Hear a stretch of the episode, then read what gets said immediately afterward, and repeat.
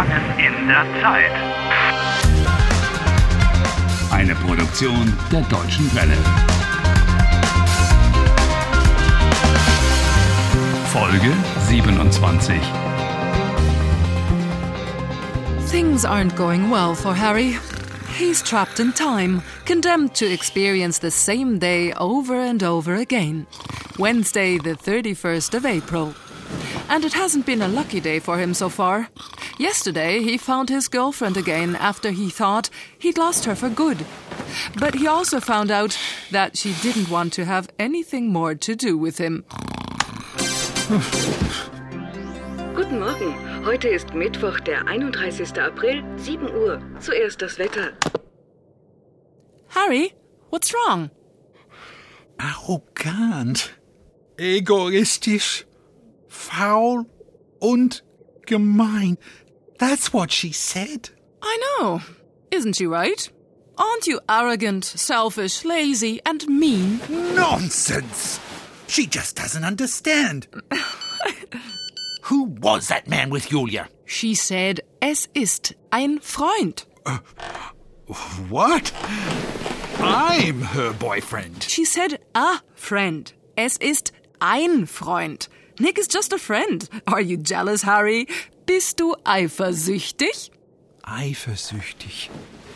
Ich? No way! Ich muss jetzt gehen. Ich muss zu Julia. All that marvelous time we spent together. He can't just. I mean. We'll soon see about that. You can't leave Harry Walcott that easily.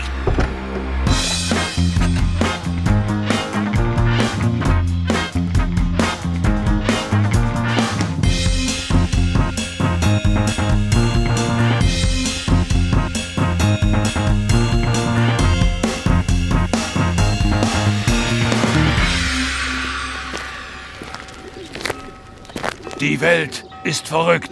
Das Ende ist nah. Okay. Hallo, Taxi!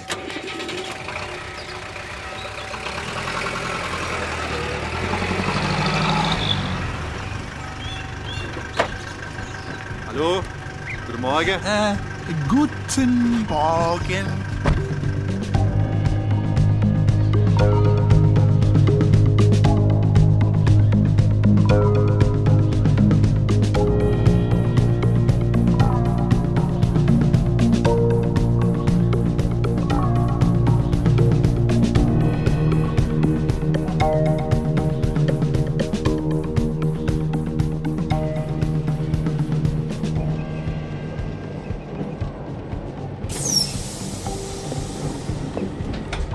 What on earth do you actually want of Julia now?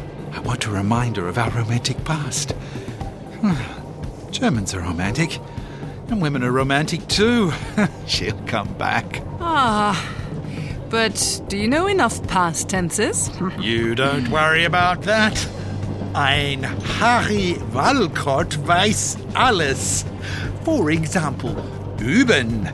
Ich habe geübt. Geübt. Wait, uh, there are other kinds of Julia. past tenses as well. Harry, wa- was machst du denn hier? Ah, Julia. This is a long story. Äh, darf ich mich vorstellen? Nick, ich weiß. Ich kenne sie. Aber Sie kennen mich? Wir haben uns schon gesehen? Oh, what? To see, I have seen. Sehen, ich habe gesehen. That's an irregular form of the past tense. The verb ends in en. Ja, Nick. Ich habe sie gesehen. Julia, listen. Du darfst mich nicht. Just leave. Ähm, verlassen? du darfst mich nicht verlassen. Zu spät, Harry, ich habe dich verlassen. She's saying, I have left you. Verlassen. Ich habe dich verlassen.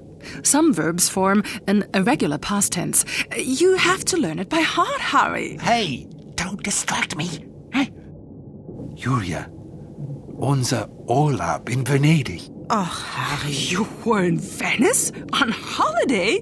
Really? Leave me alone. Julia, we were happy, remember? Wir waren glücklich.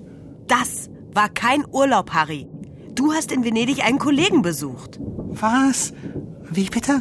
Besuchen. Du hast besucht. Hm. You were visiting a colleague in Venice. Ja, aber we were in love. Wir waren verliebt? Harry, ich habe zwei Tage mit Fieber im Bett gelegen. Du hast mit deinem Kollegen gesoffen. Wir haben getrunken. Nicht gesoffen. What? Julia was lying in bed for two days with a fever, and you just went out drinking with your colleague? We got tipsy, not drunk. Oh, please. Shame on you, Harry. Come on. Du bist Boot gefahren. Du bist ins Kino gegangen. Hey, why does she say du bist gegangen and not du hast gegangen? Many verbs dealing with movement, like fahren or gehen, make their past tenses with the auxiliary verb sein, to be. Ich bin gegangen. Ich bin nicht ins Kino gegangen und ich bin nicht Boot gefahren. Vergiss es. Ich habe dich verlassen. Es ist aus, Harry. Schluss. Ende. Nein, du hast mich nicht verlassen. I won't allow it. In any way, I've got to get out of this time warp, and you're coming with me. Hey, don't you get involved, you pipsqueak. No! Lass das. Not the emergency brake! Harry, are you. Scheiße. Bist du wahnsinnig, Harry? Glaub's nicht.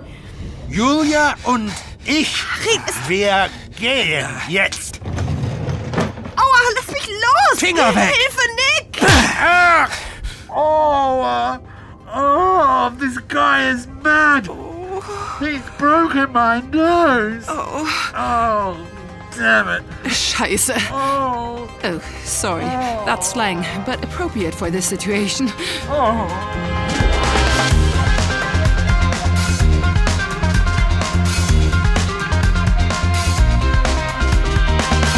Helft Harry.